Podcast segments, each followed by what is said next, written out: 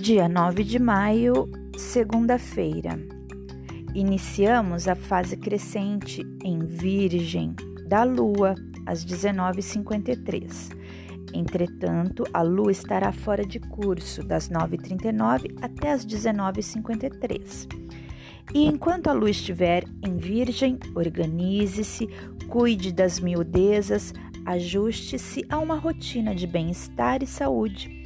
Coloque em dia as pendências. Bom período para fazer manutenção, limpezas, check-ups. Energia de Virgem é perfeita para se permitir viver o lado simples da vida. Lua oposição Saturno, das 7h41 até as 11h34. Exato 9h39. Momento desafiador, sentimento de escassez, de falta, em que as expectativas podem ser diminuídas ou frustradas e o contato com a realidade nua e crua se torna inadiável.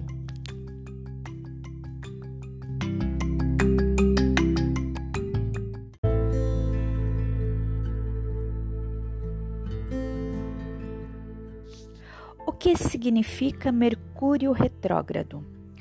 A cada três meses, Mercúrio entra em movimento retrógrado, permanecendo assim por três semanas. Quando Mercúrio está no seu movimento retrógrado, há uma interferência no funcionamento das áreas de comunicação, telefonia, componentes eletrônicos, serviços de entrega, serviços de informação, correio, transportes, veículos, fretes, estradas e acessos. Por isso, durante esses períodos, é indispensável ser mais rigoroso no uso ou na prestação de serviços que envolvam essas áreas. Telefones, veículos, equipamentos, máquinas e computadores apresentam mais defeitos. Veículos e máquinas comprados apresentam defeitos crônicos ou dificuldade de energia.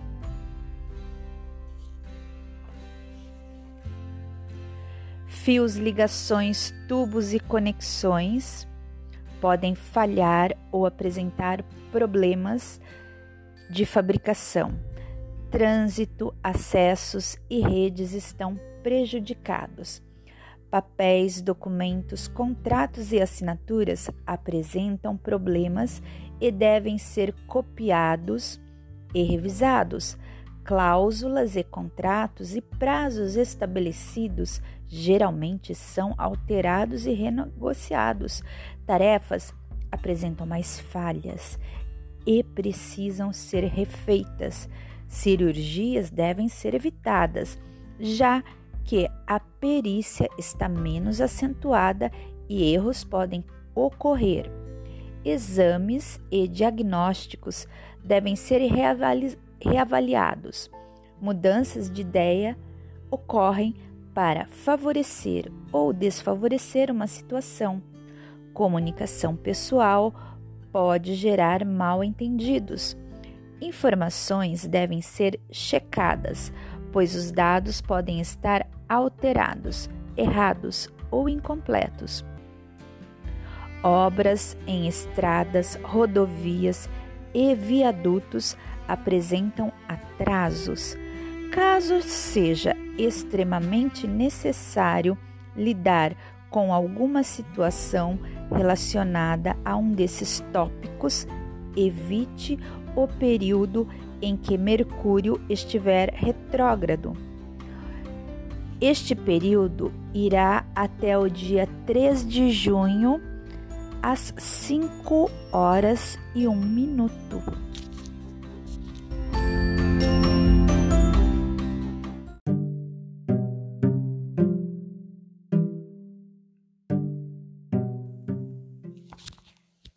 Capítulo 2 do Evangelho segundo o Espiritismo. Meu reino não é deste mundo.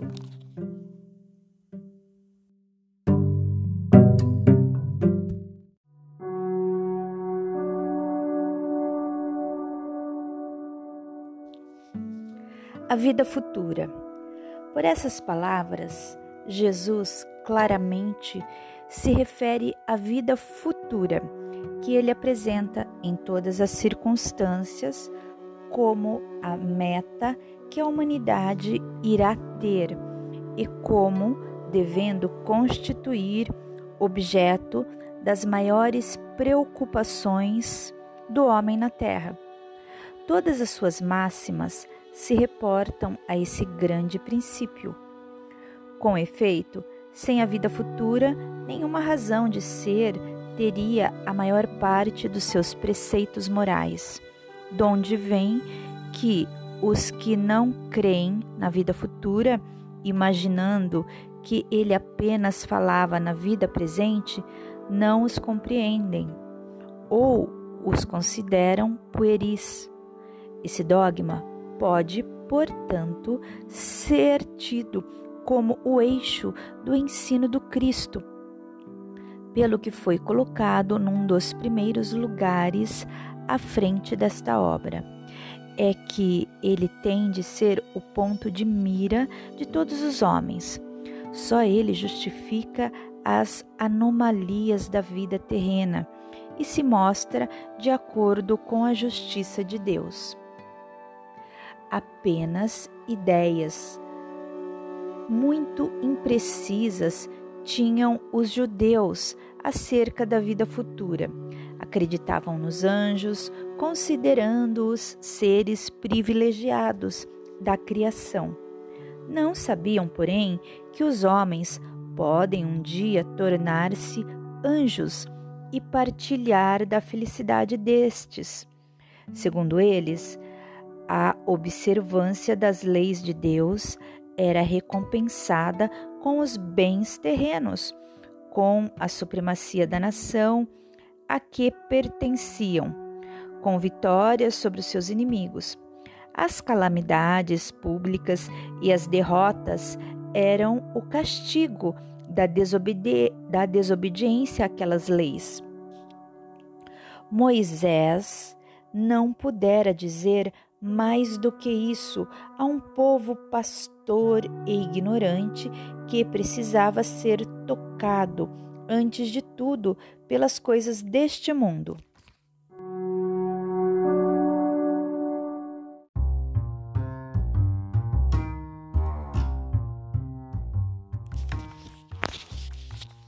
Mais tarde, Jesus lhe revelou que há outro mundo onde a justiça de Deus segue o seu curso.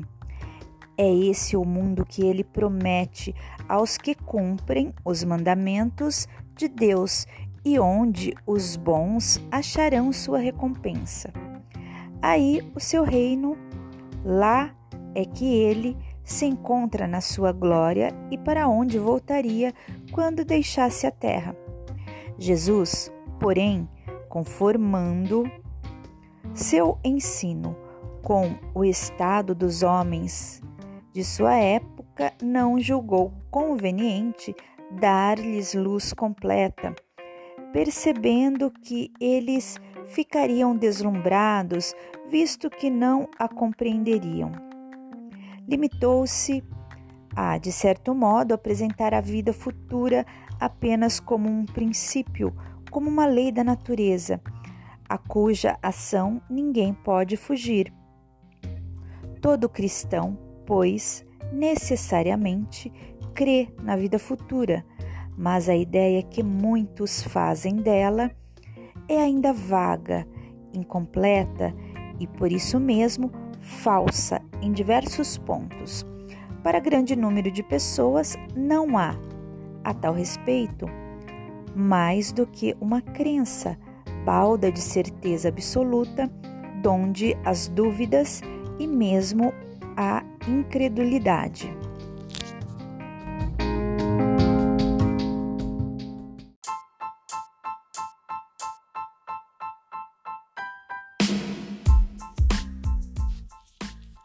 O Espiritismo veio completar nesse ponto, como em vários outros, o ensino do Cristo, fazendo-o quando os homens já se mostram maduros bastante para aprender a verdade.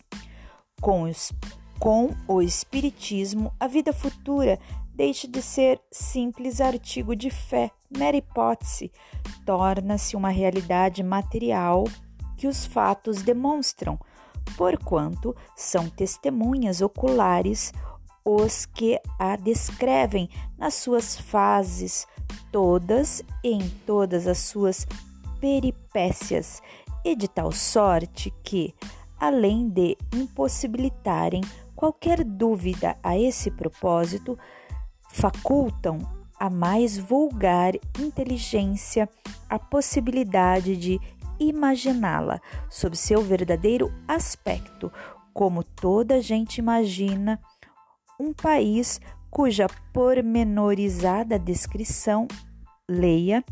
Ora, a descrição da vida futura é tão circunstancialmente feita são tão racionais as condições ditosas ou infortunadas da existência dos que lá se encontram, quais eles próprios pintam que cada um aqui, a seu mau grado, reconhece e declara a si mesmo que não pode ser de outra forma, porquanto, assim sendo, patente fica a verdadeira justiça de Deus.